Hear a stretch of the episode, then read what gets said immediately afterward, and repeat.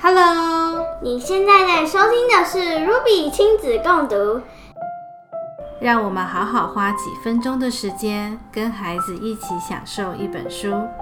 今天要跟你分享这本书的书名是《Miss Rumphius》by Barbara Cooney。The Lupin lady lives in a small house overlooking the sea.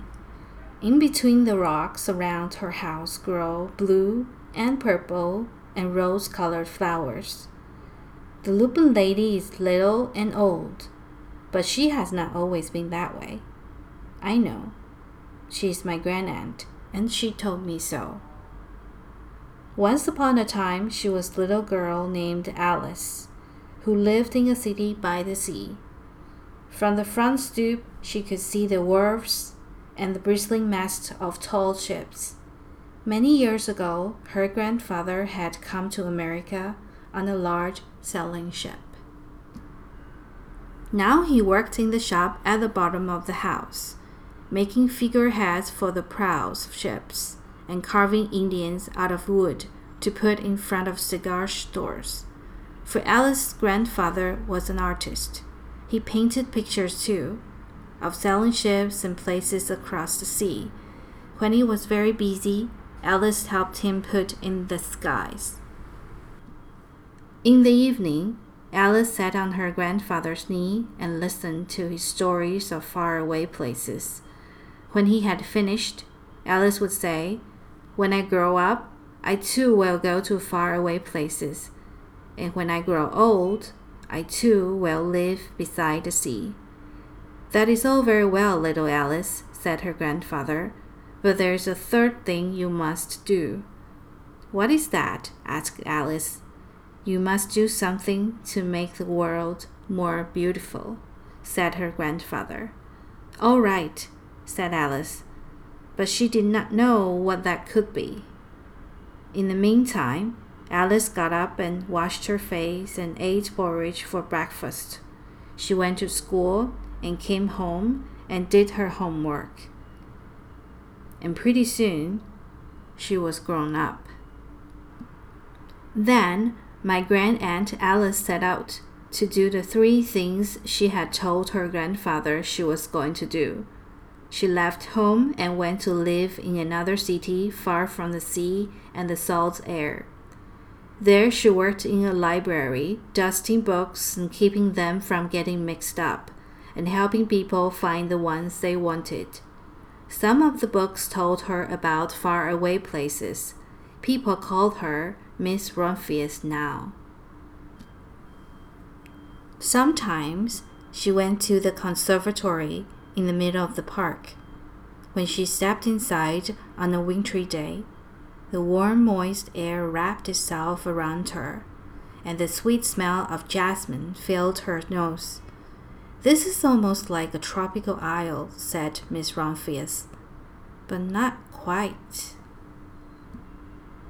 So Miss Rumphius went to a real tropical island where people kept cockatoos and monkeys as pets. She walked on long beaches, picking up beautiful shells. One day, she met the Bapa Raja, king of a fishing village. You must be tired, he said. Come into my house and rest. So Miss Rumphius went in and met the Bapa Raja's wife. The Bapa Raja himself fetched a green coconut and cut a slice off the top so that Miss Rumphius could drink the coconut water inside. Before she left, the Bapa Raja gave her a beautiful mother of pearl shell on which he had painted a bird of paradise and the words, You will always remain in my heart. You will always remain in mine too, said Miss Rumphius. My grand aunt Miss Alice Rumphius climbed tall mountains where the snow never melted. She went through jungles and across deserts. She saw lions playing and kangaroos jumping. And everywhere she made friends, she would never forget. Finally, she came to the land of the lotus eaters, and there, getting off a camel, she hurt her back. What a foolish thing to do, said Miss Rumphius. Well, I have certainly seen faraway places. Maybe it is time to find my place by the sea. And it was. And she did. From the porch of her new house, Miss Rumphius watched the sun come up. She watched it cross the heavens and sparkle on the water, and she saw it set in glory in the evening. She started a little garden among the rocks that surrounded her house, and she planted a few flower seeds in the stony ground. Miss Rumphius was almost perfectly happy. But there is still one more thing I have to do, she said. I have to do something to make the world more beautiful. But what? The world already is pretty nice, she thought looking out over the ocean. The next spring, Miss Rumphius was not very well. Her back was bothering her again, and she had to stay in bed most of the time. The flowers she had planted the summer before had come up and bloomed in spite of the stony ground.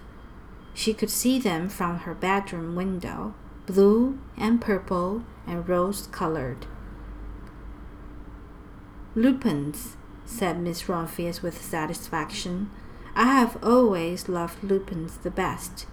I wish I could plant more seeds this summer so that I could have still more flowers next year. But she was not able to. After a hard winter, spring came. Miss Rumphius was feeling much better. Now she could take walks again one afternoon, she started to go up and over the hill, where she had not been in a long time. I don't believe my eyes, she cried when she got to the top. For there on the other side of the hill was a large patch of blue and purple and rose colored lupins. It was the wind, she said as she knelt in delight. It was the wind that brought the seeds from my garden here and the birds must have helped. Then Miss Rumphius had a wonderful idea. She hurried home and got out her seed catalogues. She sent off to the very best seed house for five bushels of lupin seed. All that summer, Miss Rumphius, her pockets full of seeds, wandered over fields and headlands, sowing lupins she scattered seeds along the highways and down the country lanes. She flung handfuls of them around the schoolhouse and back of the church. She tossed them into hollows and along stone walls. Her back didn't hurt her any more at all. Now some people called her that crazy old lady. The next spring there were lupins everywhere. Fields and hillsides were covered with blue and purple and rose colored flowers. They bloomed along the highways and down the lanes. Bright patches lay around the schoolhouse and back of the church. Down in the hollows and along the stone walls grew the beautiful flowers. Miss Rumphius had done the third, the most difficult thing of all. My great aunt Alice Miss Rumphius is very old now. Her hair is very white. Every year there are more and more lupins. Now they call her the Lupin Lady. Sometimes my friends stand with me outside her gate, curious to see the old, old lady who planted the fields of lupins. When she invites us in, they come slowly. They think she's the oldest woman in the world. Often she tells the stories of faraway places. When I grow up, I tell her, I too will go to faraway places and come home to live by the sea. That is all very well, little Alice, says my aunt. But there is a third thing you must do. What is that? I ask. You must do something to make the world more beautiful. All right, I say. but I do not know yet what that can be. 谢谢你花时间把这个故事听完，希望你还喜欢。如果你和你的孩子都喜欢听故事，欢迎你订阅我们的 Podcast 以及电子报，或者你可以搜寻脸书社团 Ruby 亲子共读，就可以找到我们。也邀请你可以上网搜寻 Ruby 小红宝的部落格，上面有很多可以跟孩子一起共读的推荐书目。以及亲子共读相关的文章分享。如果你想看更多关于这本书的介绍，也欢迎你可以回到这本书的原文：rubylittle.com/slash/miss_ronfias。有一种陪伴叫共读，为孩子读一本书，让他知道你爱他；为自己读一本书，不忘我们的初衷。下次再一起共读。See you next time. 拜拜